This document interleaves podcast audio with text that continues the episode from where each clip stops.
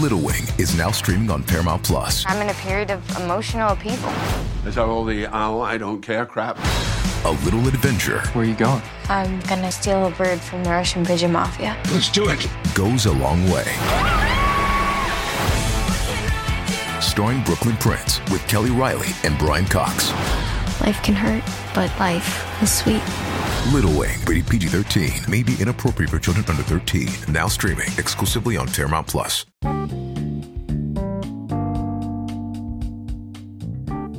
Hello, this is Dale Tell Me. Our podcast in Spanish is Dale Cuéntame. We're having conversations with change makers, and today's guest is Tashanda Giles Jones. She's a true activist for the environment and education. And I have to tell you that we had a lot of fun during this chat, so I hope you enjoy it too.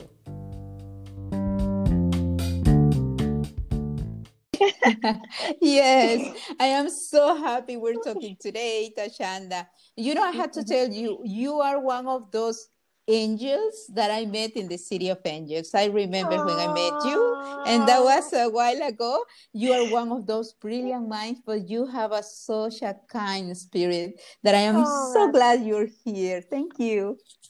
Thank you so much, Rossy. That's so sweet. I feel the exact same way. It is really special, right? We had this Yeah. time together that was so limited, but Yeah. I, I agree. I think we just we hit it off, and there was Yeah. so much likeness, and we learned so much from each other. So I'm very Yeah, but happy to be here. and it's because you are a kind person and, and so we're going to talk how we met later but right now since this is a show for you talking to Mhm. us is dale Mhm. tell me. So again we, we're going to talk about three things. How you Okay. change in your career from the medical field to an environmental educator. You're going to give us recommendations on, on you know about the environment. I think you're a brilliant expert and activist on this and educator. And of course I, I like your input on the black history month. So let's start with your history. You you were born in new york right Yes, yes. I was born in Brooklyn, New York. Um, my parents were young parents. My mother was 17 and my father was 18. My mother was an immigrant from Trinidad um, and had me. And my father joined the Navy. So by the time I turned about four, uh, we moved to Washington State, to Bremerton um, where there was a base. And so he finished out his term there, and we lived and then moved into the mainland into Seattle. And my dad went to Mm. school and became an engineer and was working in Boeing. And um, I loved growing up in Seattle. We lived there until Mm. my parents separated when I was about 14. But the ma- Mhm. majority of my formative years um, are remembered very fondly in Seattle and, and Mm. traveling back to Brooklyn. I contribute both of those places really um, transformative are a part of how I became an educator and working in the environmental field.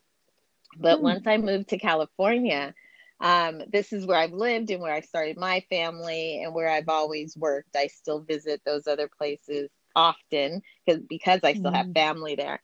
But you know, I when I think about how I entered um, medicine, my the women in my family all have been healers of some sort, Mhm. which is quite interesting. Uh, my mother's mother, my grandmother, was a caretaker and immigrated here to get her degree and work in medicine. My gr- father's mother was an oncology nurse um, before she Mm. retired, and my aunts were nurses. And so my mom worked in nephrology as well.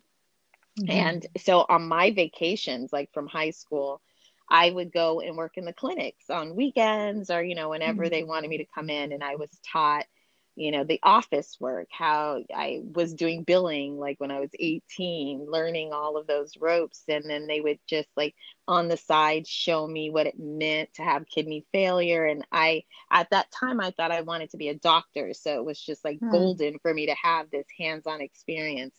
I wanted to be a pediatrician and or Oh, work in politics because I was really interested in political science. But as I Mhm. look back, I realized that education also was a major part of my formative years. I was always kind of like that mm-hmm. middle cousin. So we played school a lot. I was mm-hmm. always in positions in school in elementary and middle school where I was in leadership roles. I was always in leadership. I was always in some kind of program where I was teaching others. And then in my 11th and 12th grade year, I totally forgot I'd done this stuff until someone mm. brought it up to me. I, we had a preschool program on our high school and um, campus, and you took this program for like two years, and you got to go through the whole program of early childhood education and how to run a mm-hmm. daycare, how to work at a daycare. And then if you completed that, then you got to work as a teacher's assistant at a local elementary school. So mm-hmm. my senior year, I got to be a TA in a third grade class of special needs kids, which was my absolute favorite. So that's where the pediatrician part came in. Mm-hmm. And then fast forward, I went into medicine. So I went into nephrology. It was an easy family kind of roll in situation mm-hmm.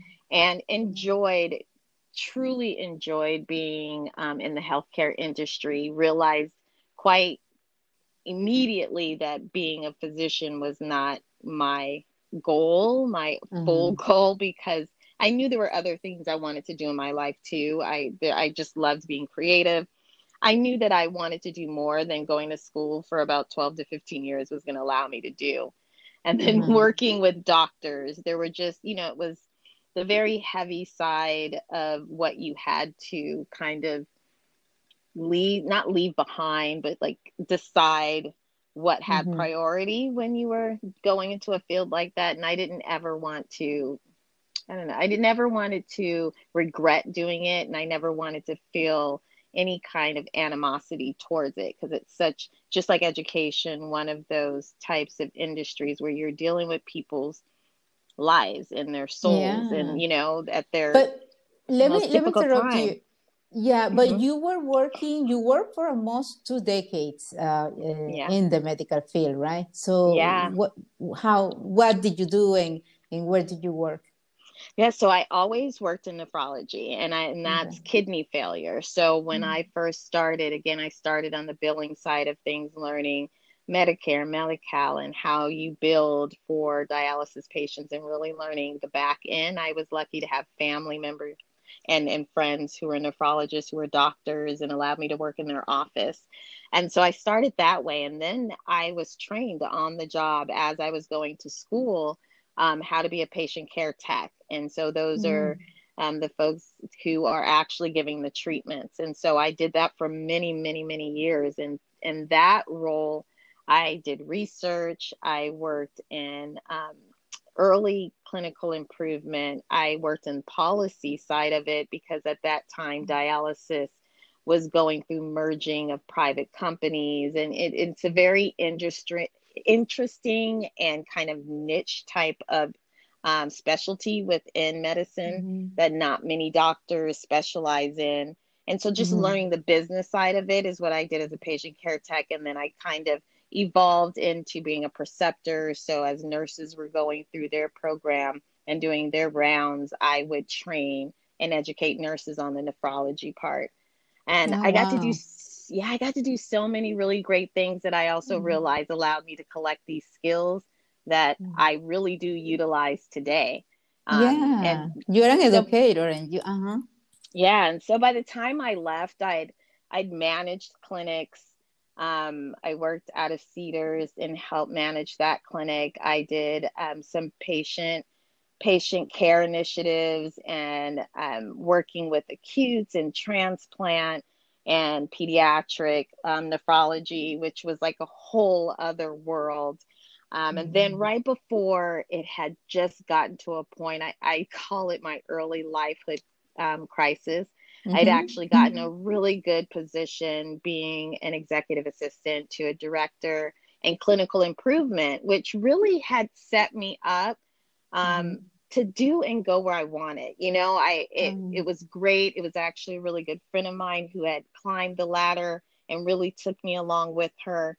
And for some reason, it was also a point in my life where I just felt like personally, I mm-hmm. wasn't at my happiest you know mm. it was mm. just like this decline even though professionally i could see myself getting the things that i really wanted as i was getting close to that my my my mental and emotional attachment to it was decreasing so my work ethic wasn't i'm i'm i have a lot of integrity when i commit to doing a job and I was Mhm. finding that that was declining in a way that was making me feel really questionable about myself, you know.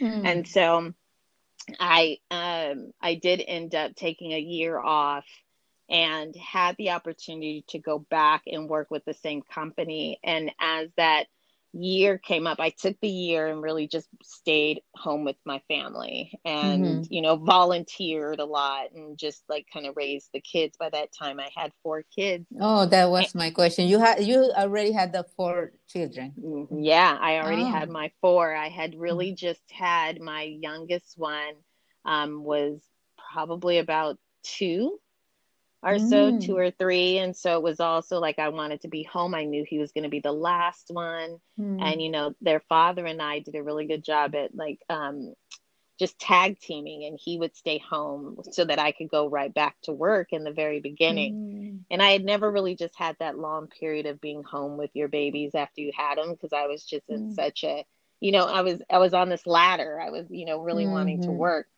So I did take that year and I just was with the kids and then I was like, okay, this is not going to work cuz I don't want to be home full time with four kids.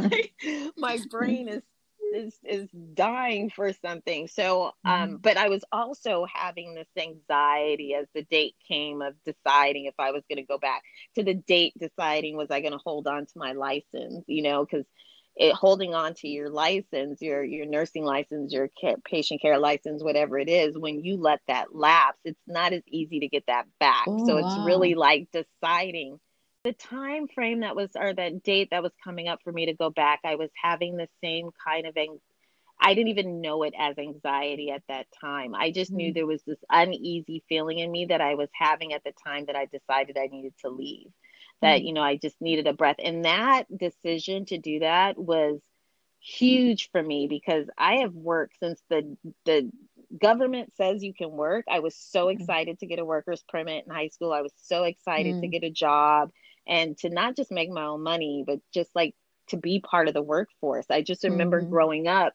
understanding that that was a way to give back. Like I could make my own money, but I could also be out there working, and that made me closer to being an adult.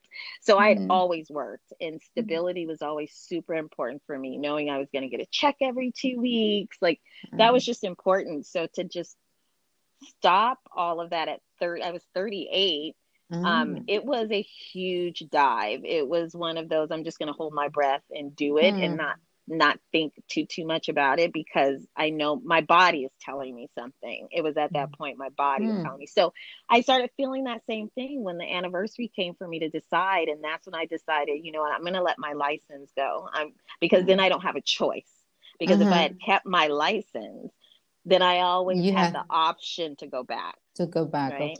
Yeah. and I felt back. I felt that if I went back, um, that that wouldn't have been so much of a failure because I had spent so much of my life putting into that.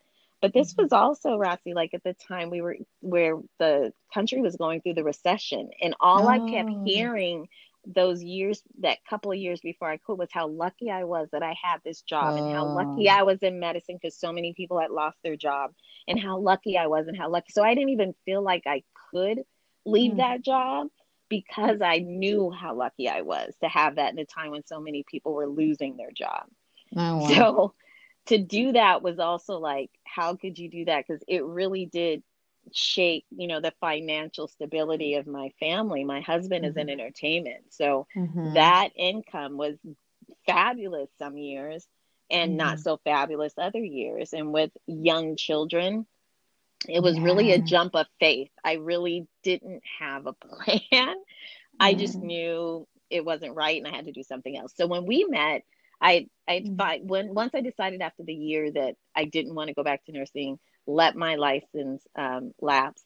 I decided, okay, well, I'll go back to school and Mhm. I'll just because I've always loved learning and I always was in school during that time too. I always took classes, always Mm. did like in medicine. I always got certified in something new so I could do something. I always took classes so I could like work in the hospital by myself, like all those type of things. I always was a learner. And I said, well, Mhm. maybe I'll go back to school full time and, and figure out something else.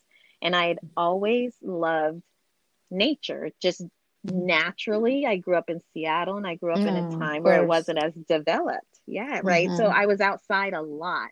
A Mhm. lot of my childhood was outside. And so that was very natural to me. And working with the kids, that was Mhm. something that I'd always gravitated towards. By the time we met, I had Mhm. ran Girl Scout troops from the time that my girls were in fifth grade. I was always like their class garden mom, or, you know, I Mhm. always did the recycling and all that kind of stuff with the kids and worked in the school garden. So Mhm. that was just part of what I did outside of my professional life. So I went back to school at Santa Monica College Mhm. here in Los Angeles and entered into their public policy program. But I was able to do it. I think this was really essential and important because I got a lot of um, community help and like governmental funding because of the recession to help Oh. retrain me. Like those programs really paid for me to go back to school. They really gave me a framework to work within. I had a special counselor because I was an older person, like Mm, retraining. And so I took it, I really took advantage of, of all of those programs um, so that I could take the classes I wanted to. So I went back to school full time Mhm. and I, I studied um, public policy. And then I think one other crucial stepping stone to where I am now was a program called Resource and Recovery Management. And it was this special program that was started through a grant um, from California State. And it was only, it was like a free course that they were trying to, again, retrain people because of the recession. And it was Mhm. only offered at Santa Monica College and Irvine Community College Oh. and um, I just picked up the class because it sounded interesting and I needed three more credits to be full time. And when I got into the class, the professor said there's three other classes. This is the last semester that you will pay for you to take it and pay for the books. Would you be interested? And I was like, yeah, why not? Mhm. I still go in to this day and I I speak in the third course of that class. Oh, I have wow. stayed connected to that program and they invite me two times a year to speak to that class about I what I've done. Yeah, and you discovering it's so interesting, and, and also you're a great example of of how taking advantage of the opportunities and, and again for the betterment of the community. I remember when I met you and and, and you were and Kimberly was participating in the girls, uh, of course, in some she was in the leadership program and you were doing the big Sunday, I think. There was a, a project and you did it in the in the high school and, and again I remember you being so passionate about that, and and and again, that's why. And, and when I called you now, because we've been in contact, thanks Facebook for that. So I, I know that we we've been connected at least online. But um, but oh my God, how many things! Then you went for your master program, right? Yeah, and so it's very interesting because I'm actually still one, no, two classes away from actually getting my degree. Because here's what happened when I went back and I did those programs, I was able to Mhm. graduate um, with two AAs, which I didn't plan on it. It just kind of Mhm. happened that way. And they had a special program through Arizona State University where they were allowing their public policy graduates to take on a three year bachelor's to master's program. And I could do it remotely. And Oh so as I was volunteering and like working and doing the work at the high school, I was doing that program and really just taking advantage again of anything that popped up. If someone was like, "Oh, we hear this great program and they want to train people to be speakers," I was like, "I'll do it." I'll do it. You know, Yeah. I did a lot of things for free, but I didn't continue I didn't consider it free. I really considered it as on the long on the job learning because I was coming at this from a second life career. I was a 40 year old woman with four kids, right? Kind Mhm. of, I don't think competing, but learning at the same time as 18 and 19 and 20 year olds who knew this is what they wanted to do and or diving into a a new industry and network of people who had been doing it for 20 or 30 years. And what I had was just a passion to learn more and my Mhm. own life experiences and skills to bring to like this new table. And and and so I was able to do there were a lot of things, Rafi, I did. I was just like, I don't know if this makes sense, but this is Mhm. just where the spirit is leading me to do yeah, this. and that's And- so great. And you started to, uh, you know, as, as a teacher for the middle school is um as an educator a while ago, right? Yeah, so when I was working at VAPA, VAPA was actually really transformative for me as well because the way I was able to get into that school literally was just as a parent. I was a joiner, so I did the parent groups and I did all that. But I realized in joining those groups and sitting on those committees, it was such a prime space because I was doing this while I was in school and still learning that it was a prime space for more sustainability practices, mm-hmm. especially because I was super into public policy. So I knew where the city yeah. was going and its sustainability plans and initiatives. We were downtown, it was a mm-hmm. performing arts school. I knew that it had a niche to be something special and like media worthy to mm-hmm. combine all of these of these kind of it was just a, a perfect melting pot to bring environmental issues um, the problem is working with a larger district, it can be a little bit difficult. What it mm-hmm. allowed me to do was find where I was going to be able to make the best change. And I learned mm-hmm. curriculum and I learned standards. And that was not initially where I was educating myself. And then I started diving more into education policy and mm-hmm. what does it look like that they're teaching our kids and where is environmental literacy in that and found that it was really missing and it wasn't there at all mm-hmm. and especially at vapa with having this multi-million do- dollar school sitting on top of a hill that's primed yeah. for solar that didn't have water capture there were just so many opportunities to do mm-hmm. sustainable work at that school mm-hmm. and so i um, I just introduced it and I knew the way that they were going to buy in was if it was connected to students and mm-hmm. it was mm-hmm. connected to student outcomes and that they didn't have to spend any money, right? Mm-hmm. They didn't have to spend yeah. any money. I was like, I'll take care of it. I'll make sure it gets done. I will bring the people in to help make it happen. That's where Big Sunday came in. And yeah. these were all relationships because I came in from an outside, not necessarily a trained teacher, mm-hmm. that I mm-hmm. was able to have already had these relationships with nonprofits that I'd already worked with over the years, mm-hmm. being a mm-hmm. Girl Scout leader, being a mm-hmm. parent, just being involved in the community. These were all people that I'd already dealt with who I knew were like minded. And the same with funding and budgeting. I just knew these avenues in which people want to spend money on socially conscious things and people just want to be connected. It's just often the times of finding the partnerships where people lack the ability to support, right? Yeah. And I started to see that. And so finding this middle school was really honestly the one I'm currently working at, mm-hmm. like finding my tribe.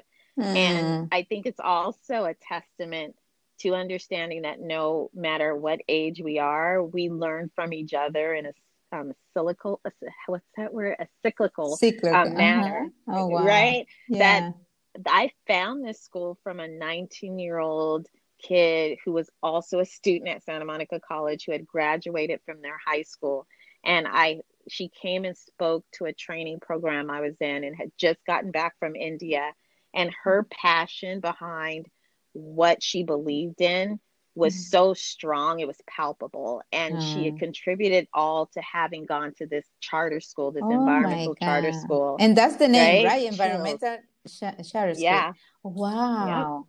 And that's the name. And I was like, I have got to find this school yeah. that she's talking about because she stressed she wasn't interested in the environment. She didn't care. She was a kid growing up in South Central. This mm. was not where she wanted to go. It was a small school, and her mother made her go. And she said, by the end, she realized that it changed her life oh and that God. it was the most important thing and I got chills, and I was like, yeah, I, I just got chills. Place. By the way, I just got chills when you repeated what she said. Oh my god!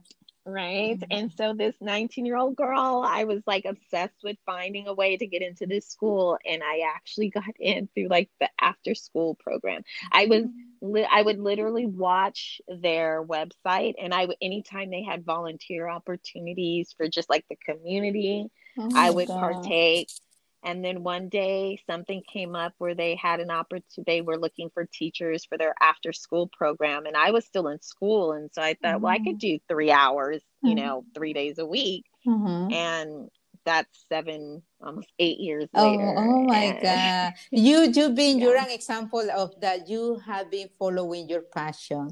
And uh, you know and Mhm. going and, in you know through what is being guided you. And again you're an educator. You love the environment. You've been through all of this. So i'm i'm just so happy again of your example. And you also i found you as i said in an international ear eco something like that Yeah, EarthEcho, Earth Eco International was one of those amazing opportunities I got working with this organization, with this school, um, and so many more like it. And it's it's empowering because just in, I would say I've been full time in this work now about 13 years or Mm. so. Uh, Because even before I came working full time in this school, if I put all the years together that I've been learning and trust me, there's there's been such a growth in awareness and such a deeper understanding of the importance around learning the kind of education that I teach. And I'm seeing it become more widespread. And so organizations like EarthEcho International that have always been around but has more of a reach um, does amazing educational work. And it's the Cousteaus, the children, um, grandchildren of um, Jacques Cousteau oh yeah and him and his sisters started this um, educational organization, a nonprofit that really focuses on ocean and um, water because it's very relevant to his grandfather. But their arms reach into um, intersectional issues around the environment. So I was Ah. very lucky to be chosen of one of 24 teachers who spent a whole week together learning everything there is to learn about water Mhm. and created a curriculum um, around it that lives on their website. And from that, I was able to work on more curriculum and competitions with them. They're they're an amazing bunch, and they're all over Mm. the world. Mhm. So yeah, that's. That's one way I've been able to do my work. and and you again um I, I just wish that people that are passionate about anything, but you are passionate about, you know, you have four children, and I've seen you as a mother, but but uh, about taking care of the environment. So, what would be your recommendations for us, or even for for people or young people that that are listening to you and they want to go to through that route? That I think is one question, but the other is how can Rosie, how can my family in Miami, how can people in here with the fires that we have, how can we take care of our our earth? Yes, that's such a great, great question. And there are so many different answers. You know, I always tell people when we look at issues that are negatively impacting our earth, they're very wicked issues. And by wicked, I mean complex, which means that they're going to need complex, wicked solutions. And so that means at every level, each one of us has to commit to doing what we can. And not i mean there obviously climate change and science around um, what's happening to our earth is very debatable. And we do not have a consensus 100% consensus across our nation of the science and so changing behaviors and changing ideals is an essential part of the work educating ourselves on it and I can understand. I think meeting people where they are is super important because I can completely understand how people can debate the Mhm. science. I mean, I, I feel like we're very close in age. And so we both have the opportunity to have lived and where our one foot is in how life used to be Yeah. and how quickly life has exponentially grown as far as awareness and technology Yeah. you know we have one foot in that world too we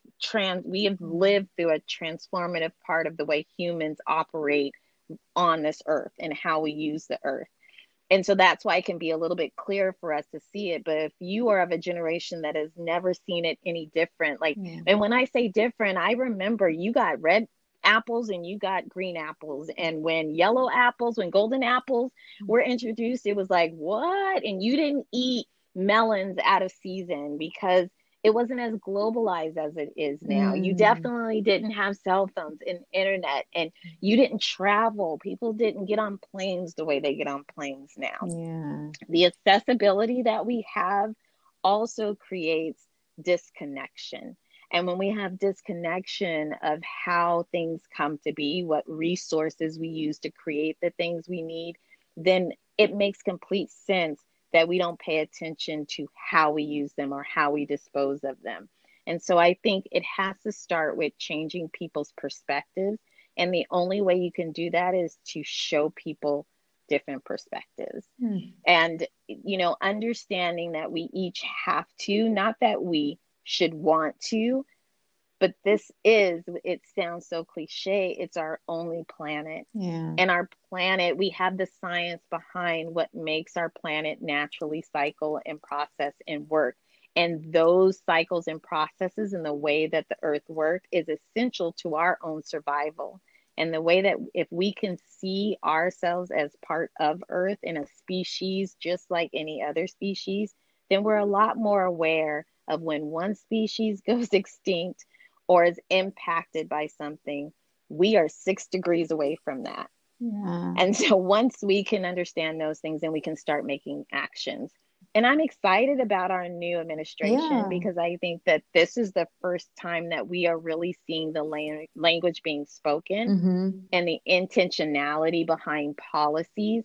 Not saying it's not going to be a hard work because now it's going to take every other level to do the same thing and to coordinate and that's shown and proven to be very difficult. Yeah. But people with boots on the ground have been doing the work and we need the policy. We need the executive branch to put into action federal laws so that everybody else in every other level can do what they need to do and, and, now that you just uh, mentioned that, um, one of the reasons why, why we changed this, not just being a Spanish podcast or program highlighting uh, Hispanic, but to uh, incorporate the multicultural world that I love and we all live in, is because precisely mm-hmm. we, with this new administration, we really need to do a lot of work in all areas mm-hmm. of course because i think we went back ages like you know 50 years back or at least right. that's that's how i yes. felt but but uh, let me tell you one thing tashanda before you you start talking to us a little uh, more about the black history month which i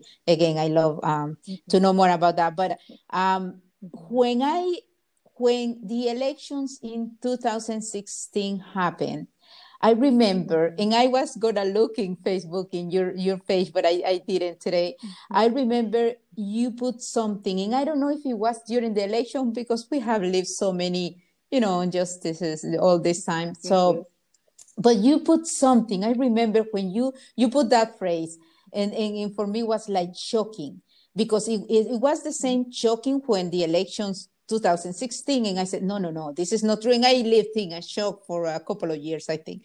But uh, but mm-hmm. uh, but you wrote something like uh, you said so now and i don't remember but maybe you do. But i'm trying to remember. yeah, but you said something like um, now you know that we live in a racist america or something like that. No so now mm. something like that that really i didn't know I didn't know. I'm, I'm mm-hmm. really colorblind, mm-hmm. I know that people, um, some people even, uh, you know, argue this uh, psychology term of colorblind. But I really feel I, I was mm-hmm. raised in Honduras, and, and again, I, I have nephews and nieces that are. So I, I, the color of the skin, or even the status of any person, how many, you know, uh, money you have, I don't really care.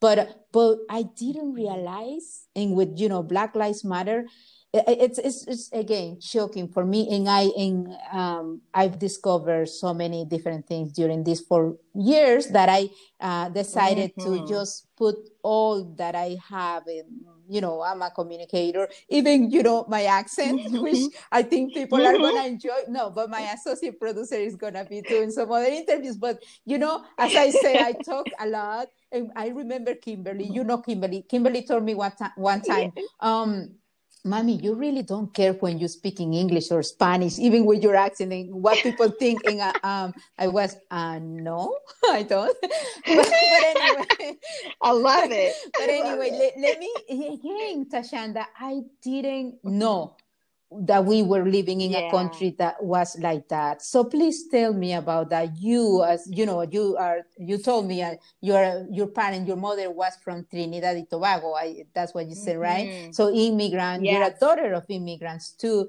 and and you're also, you know, a- a- you're an African American in U.S. What does that mean for you? Yeah, that's so interesting when you say colorblind because up until probably a few years ago, that would be my mantra. I Hmm. literally grew up the same way. I mean, realizing I was born in the early 70s, so my parents were teenagers during the time of like civil, uh, you know, the end of, of civil rights and really just like the the loving your blackness and and all of that, but also young enough to want to try to be colorblind. So I Mm. really was not raised with any kind of racial I don't know how to say other than to say in my house what was important was being a kind person. And so Mm. that was what was really beaten into me as far as like what my my upbringing was. It was never color first. Again, my parents were young and my dad was in the Navy. Mm. So I saw all kind of people in our house Mhm. all the time and there was never ever a differentiation there was never a um, a description of what someone was by their race first Mm. if that makes Yeah, sense. i just always remember the most important was being a good person and being helpful for people. Those were the things that you looked at and you determined if someone was good or bad or who was your friend or who wasn't those were kind of the moral and value lessons so when I moved to California, honestly, and then of course growing up in Seattle, Mhm. it's not like color was completely out of my sight because I had eyes. I Mhm. was often one of two black children in a school. Mhm. I grew up in Seattle when it wasn't very um, diverse Mm. at that time. There was a lot of Pacific Islanders. I grew up with Native Americans and I grew up with um, Asians and I grew up with whites. I didn't grow up with a lot of Latino people unless I went to New York, and that was still very different than the Latinos that you would see here in California or meet here in California. So there were a lot of firsts for me when I moved here full time. Mhm. And also being a Black person, being raised in a time where you didn't have TV and social media to see Mm. what people were doing who looked like you in different parts of the world. I just happened to have been a really creative and imaginative person and read a lot. Mm. So I would infuse whatever I didn't see that looked like me in my mind, they still looked like me. Mm. You know what I mean? So I, I I don't know, it was just very different for me. And I did it wasn't smacked in my face till I moved here in California and realized how kind of sheltered I was around that issue. Mm. Now, fast forward to raising children, having understood, I had a hard time um, transitioning from being a, ch- a middle school child in Seattle, Washington, and and literally being able to count on one hand how many black children were in your entire middle school to being in a high school with the majority black students or you know majority latin or, or black students and i had never had that before i Mm. didn't listen to the same music Mm. I didn't I didn't know the slang. I didn't know any of that. I was raised like my mother was from Trinidad. That's British upbringing. Mhm. I was raised like reading and being having to be very articulate. And then color and race was very different for us also because my mother was an immigrant. My mother came from an island with an accent. An American black and any other country black can be very different. Yeah. Right? Yeah. Your culture is different Different, and and so my mother had a hard time assimilating even though she you know appear she was black she was carib indian and she was Af- and she was african in descent but she was from a different country and she had an accent and her culture was different. So she had a hard time assimilating so i think that also played into my upbringing where she never talked down about being like an american black but it, again it was just not something we talked Mm. about now, I used to think that was beautiful. I always thought that I was like the lucky one that we never talked about race. Mhm. But once I went to college and took an African American course, I realized how many things I did not know, Yeah. you know, and how many things I wasn't taught, and how many things about my people and their struggle and what they fought for that I had grown up until I was 18 before I ever knew because it was never taught to me in school. Mm. And I got West Indian culture, but it wasn't, you know, my mom wasn't raised here. Mm. And so she didn't get American history culture like that either, or teachings. Mm. And so that was really missing. And I had to teach myself. And I made it a point when I had kids to make sure that they had both worlds, all kinds of worlds, not just mm. two, but that they did have exposure. Mm.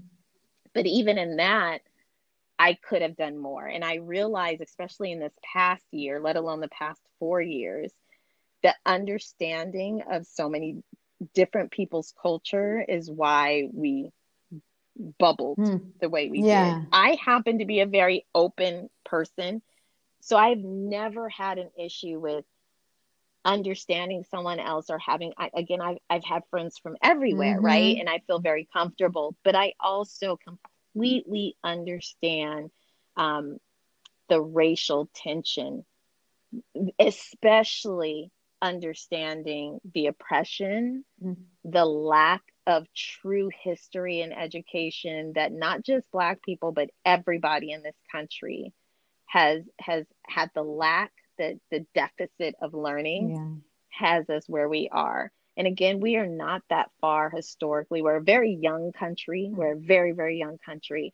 And we are just now getting to a time in our space where people who have lived through Jim Crow, the last of descendants of living slaves, are just now starting to die. That shows us we are not that far from when that hmm. happened, mm-hmm. you know? Mm-hmm. And so when you have you know, almost 500 years of breaking down a people and dehumanizing them that's a lot of years of trying to reprogram a people yeah. to think oppositely so when they talk about systemic racism when we talk about the embeddedness of racial um, identities and the oppression that comes with it it's it's hundreds of years of it it's in our dna mm. it's the way that we know how how our relationships work with each other because we haven't had enough time to evolve out of it. Yeah. You know and and again i see everything through an ecological lens. And so understanding biologically understanding the science we have behind um, passing trauma down um, yes, I, I find it to be, and we're in a place where we we're getting enlightened, and so it's an exciting place, even though it's been. Uh, it hurts so bad to to see all of these things and for all of this realization like you're saying there were things you didn't know i have so many friends who were like i had no clue yeah. i didn't know and then i have so many friends including one of my sons who's very very involved who don't understand. How could you not know? How could you not know? But I know me personally, having lived the kind of life that I lived, I know personally how you could not know. Yeah. You know? And and I think we we should focus more now. I think the shock of people not knowing has to wear off so that we can get to the real work because we are at a paradigm shift and it's only at this time that we can make real change because it's already hurting. And so we need to just do the work and and and get through the hurt to get through the healing. Yeah. And and I feel like we have that space with equality and racial issues just like we have it with environmental issues oh my god yes and i and mm-hmm. that's why again the only thing that i i know uh, not that I know, but that I am very passionate to do is to the, to communicate. I hope that you are back in the program because again, uh, that's why I introduce you as a brilliant mind and kind spirit because wow. you know you are. Oh my God, I I, I remember I, I I will be here more than an hour but but it's like that Tashan, and i am so glad you were telling me so mm-hmm. many things that i remember kimberly when she first came to la we first came she went, came to middle school and her friends were from middle east uh, anglo and, and korean and, and she was the latina she was the 2% latina and, and, and you were saying that that mm-hmm. you lived that in in seattle or in Washington. And, mm-hmm. and I think it depends, mm-hmm. obviously, mm-hmm. because right now where I am, where I live and where I, um, you know, have my office is, is a lot of Armenians. I'm the 2%, even maybe the only Latin mm-hmm. in the mm. office. And I enjoy it so mm-hmm. much. I really enjoy yeah. it. That, that's my thing. Um, for me, there's no difference. There's no difference. And if someone treats me differently, um, I tried like three times and then I move away. I, I don't know how to explain right. this, but you know, it's that their knowledge, their I don't want to say their problem, but you know, I don't feel they're lost. Yeah, it's their loss. it's their loss. But but right, but it's so, loss. Um, you know, together on this thinking that that I I really want more people to hear uh, you talking about environment and, and also this. So for you, what what is the meaning of the Black History Month? Oh, I love I, I especially love Black History Month working in a school, mm-hmm. right? Because we get to really especially this year we get to navigate through what it really can look like for these students and we can set um, muscle memory for them on how mm. they can celebrate and what they know. And the, again, this organization I work for is really, really uh, forward thinking in this type of work. And so I, I, I have to be honest. In the past, celebrating Black History Month, especially as a mother at home, mm-hmm. um, has not taken on the same feel that it's going to take this year. Almost in every type of celebration, because where a lot of people during the Black Lives Movement who are people of non color, mm-hmm. um, are people of color who are not Black, have found themselves like learning new stuff. Mm-hmm. Well, we have too. I mean, I can speak for me. I have mm-hmm. too. I've been learning so much more about my mm. history and implementing more traditions that I haven't really done in the past with my children, even my my Trinidadian cultural tradition. And so celebrating holidays that I would passively have celebrated mm. in lieu of the na- you know normal natural holidays of America we have decided as a family to be more intentional in celebrating. So we're doing that this year for Black History Month as mm. well, even at my school, at home. And it's really about spending that time um, being explicit about learning about the mm. history, mm. like really learning, getting my my kids to read people who did work who are black or even African who have done work in the fields that they're passionate about or things that they so that they know the people who paved the path for them to even enjoy or be able to do the things that they do. Mm. That's really important. Oh my God. Really celebrating our cinema and celebrating our heroes in a way where we're learning more about them sharing that with other yeah. people, taking the time out in an evening and really having a discussion about a piece. Um, I think those types of, of traditions we're taking more to heart yeah. this year than we have in the past. And it is really important. And again, for me, it's like the same. We're going to have filmmakers too here and activists and other people. But for me, again, it's the same. For me, this is a multicultural war. I uh, obviously honor this month for you. I was telling you uh, when we talked before about the Hispanic Heritage Month, and we, we, have all this tradition, but it's really important, as you said, mm-hmm. to, you know, to uplift the image because again, we've had terrible for years, and I will repeat it every time. Um, but Tashanda, please uh, say hi to your beautiful little women, and they, they are already adults, and they are so beautiful. Yours yeah, too. and, and your boys Yours too, smart as as their parents. So uh, thank you for being here. Thank you for being in Dale. Tell me thank you for all the things that you share with us and, and i'm so glad and again oh, I, I know and i'm pretty sure that you will be here again because again this was i i can't stop i can but i have to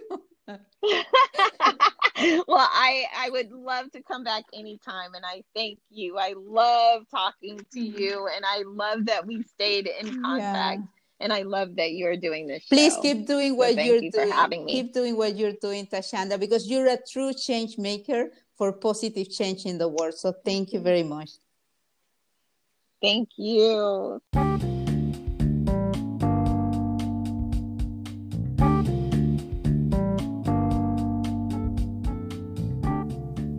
And thank you for being here and making this community grow. These are talks with people who are positive change makers in this beautiful multicultural world. So stay tuned.